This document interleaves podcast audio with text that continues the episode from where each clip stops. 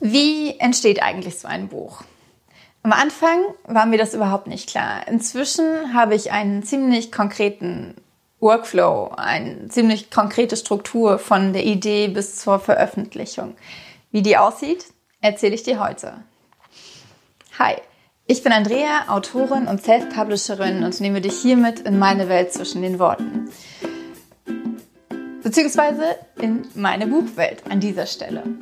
Wenn du ähm, keine Videos von mir verpassen möchtest, dann klick jetzt auf Abonnieren und auch auf das kleine, kleine Klingelsymbol bei YouTube. Oh Mann.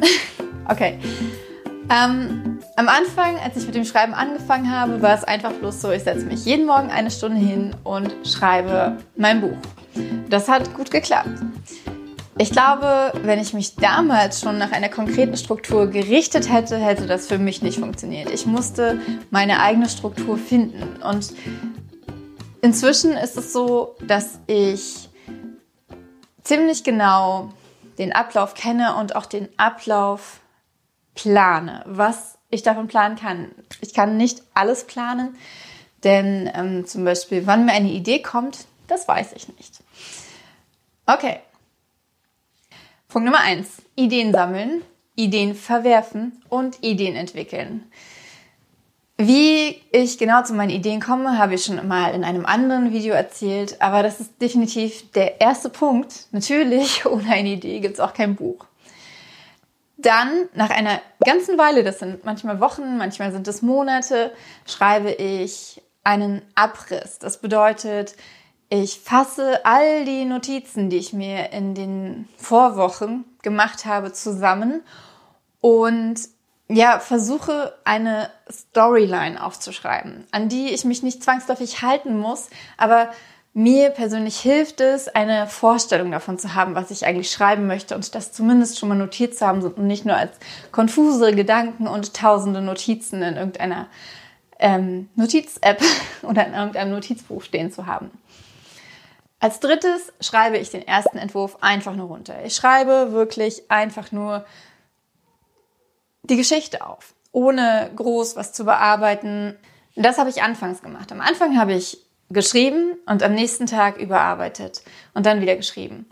Inzwischen ist es aber so, dass ich teilweise 6.000, 7.000 Wörter am Tag schreibe und wenn ich die am nächsten Tag überarbeiten würde, würde ich ähm, nicht mehr so viel schreiben können. Von daher ist es wirklich ein kompletter Rohentwurf, der dann in die erste Überarbeitungsrunde geht.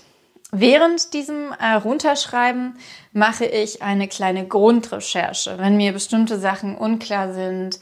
Ähm, ich fange da auch schon an, Menschen, Experten mit einzubeziehen, ihnen Fragen zu stellen, wenn die aufkommen, mein eigenes Wissen ähm, rauszukramen und lasse allerdings Lücken gerade wenn ich mitten im Schreibfluss bin, mache ich mir meistens oder oft nur eine kleine Randnotiz und sage, ah, musst du später nochmal recherchieren.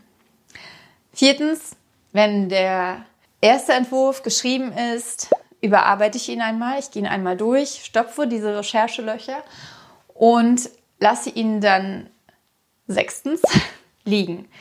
Unterschiedlich lange. Am Anfang habe ich tatsächlich sechs Wochen mm, mich geduldet, bevor ich das Buch wieder in die Hand genommen habe. Inzwischen bin ich zu ungeduldig dazu, beziehungsweise möchte einfach auch diesen Veröffentlichungsprozess insgesamt ein bisschen beschleunigen und lasse das Buch um die zwei bis drei Wochen liegen. In dieser ersten Überarbeitung achte ich darauf, wie sich das Buch für mich liest. Welche, was, was fällt mir auf, positiv und auch negativ.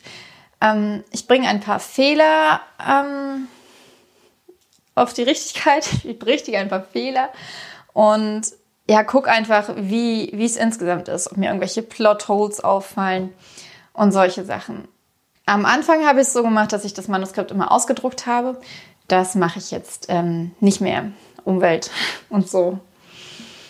Dann äh, geht es in die erste Lektoratsrunde. Die erste Lektoratsrunde ist zugleich die Testleserrunde 0. 0 deswegen, weil es ähm, ich mich noch nicht so ganz in die Welt hinaus traue. Ich gebe das Buch meiner Mama und ja, meiner, äh, äh einer lieben Freundin, also Autorenfreundin und einer einzigen Leserin. Mm, Und zusammen mit meinen Lektoren sind das schon mal vier Menschen, die das Buch dann lesen können. Und das ist schon ähm, für diesen ersten Entwurf, bei dem ich noch sehr verletzlich bin, ist das schon eine ganze Menge. Und ich, äh, ja, es ist immer wieder sehr, sehr aufregend. Okay, dann gehen die halt durch, geben mir Feedback und ähm, in der Zeit, in der sie sich mit, ja, in, in, der ich warte, beauftrage ich inzwischen Illustrationen für meine Bücher. Ich ähm, plane den Launch, wann zu welchem, bis zu welchem Datum was und was gemacht werden muss. Und ich halte meine Leser auf dem Laufenden durch Newsletter und eventuell auch Social Media oder hier zum Beispiel. Ähm, wenn ich das erste Feedback zurück habe, das Lektorat zurück habe, dann wird natürlich das Buch wieder überarbeitet und geht danach in die Testleserrunde 1. Für diese Runde suche ich mir in meinem Newsletter ungefähr 15 Leute, mm, von denen einige inzwischen Stammtestleser sind, andere kommen aber auch immer mal neu dazu. Das hat ja auch nicht immer jeder Zeit. Und ich setze sehr knappe Fristen für das ähm, Testlesen weil ich einerseits denke, ich finde es einerseits sehr wichtig, dass die Person, die das Buch liest, das auch in kurzer Zeit gelesen hat, um wirklich strukturiert und genaues Feedback zu geben. Andererseits, ja, möchte ich auch nicht so lange warten, sage ich ganz ehrlich. Ich meine, ja, ich finde es, äh, also für mir ist es wichtig, schnell voranzukommen und ich möchte keine zwei bis drei Wochen auf eine Rückmeldung warten müssen. Wenn Während diese Testleserrunde 1 stattfindet, was gerade jetzt der Fall ist, äh, setze ich mich ans Cover von äh, dem Buch oder je nachdem, wie weit ich schon mit der Covergestaltung vorangekommen bin, entwickle ich es erst und hole mir Feedback oder ich reife es aus, so wie es jetzt zum Beispiel bei Lara 2 ist. Ähm, und natürlich muss ich dann auch den Titel festlegen, endgültig. Der steht zum Glück dieses Mal schon, aber manchmal ist das echt ähm, schwierig. Und dann kommt dieser Schritt halt erst in einem, in einem späteren Stadium.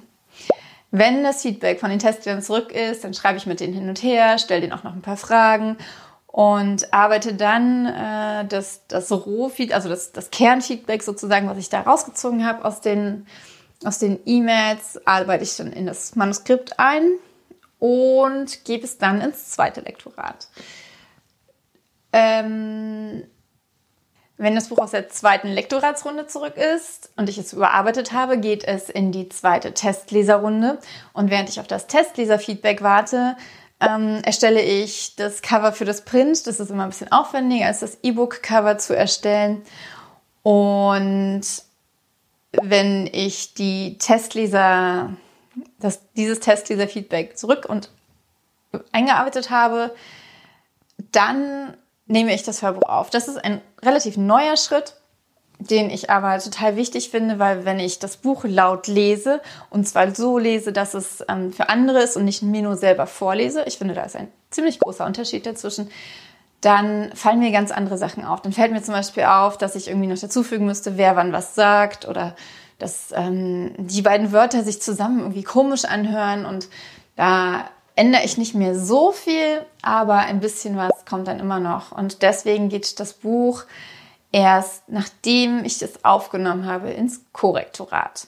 Ja, und nach dem Korrektorat nähere ich mich dann natürlich der Ziellinie ähm, und erstelle das E-Book, äh, also arbeite das Korrektorat ein, erstelle dann das E-Book, den Buchsatz für das E-Book, was immer ein bisschen weniger aufwendig ist als für das Printbuch ähm, den Buchsatz erstelle ich danach und dann, also noch einmal, weil ich muss ja da auch dann die ähm, korrigierte Version einfügen. Und wenn das Probeexemplar mir gefallen hat, dann äh, bestelle ich das Print. Und danach kann ich dann das E-Book veröffentlichen und das Print in aller Regel ein bis zwei Wochen später. Also ist dann ein bis zwei Wochen später auch verfügbar. Irgendwie hört sich das in meinem Kopf gerade total chaotisch an, aber es ist ähm, eine ziemlich ordentliche Struktur. Und natürlich geht es da noch, noch weiter, aber die genauen Schritte von der Veröffentlichung, die werde ich mal in einem anderen Video für euch zusammenfassen oder vielleicht auch ein bisschen mehr ausführen, denn dazu gehört dann natürlich noch viel mehr als nur einen Knopf zu drücken. Viel, viel mehr. Okay. Ähm, Fragen für dich. Bist du selbst Autor oder Autorin? Ähm, wie sieht denn dein Weg aus von der Idee zum Buch? Und wenn du äh, Leserin bist, dann ähm, erzähl mir doch gern, wie du dir die Entstehung von so einem Buch vorstellst. Also ob du glaubst, mein Weg sei der normale Weg oder ähm, ja, was, was du bisher davon angenommen hast. Ich freue mich auf jeden Fall, dass du dieses Video bis hierhin geschaut hast. Ich wünsche dir eine ganz, ganz tolle Zeit. Wenn dir das Video gefallen hat, gib mir gerne einen Daumen hoch. Und wenn du ähm, kein Video verpassen möchtest, klick jetzt auf Abonnieren, bei YouTube auch auf das kleine Klingelsymbol und ich freue mich, wenn wir uns bald wiedersehen. Mach's gut, deine Andrea.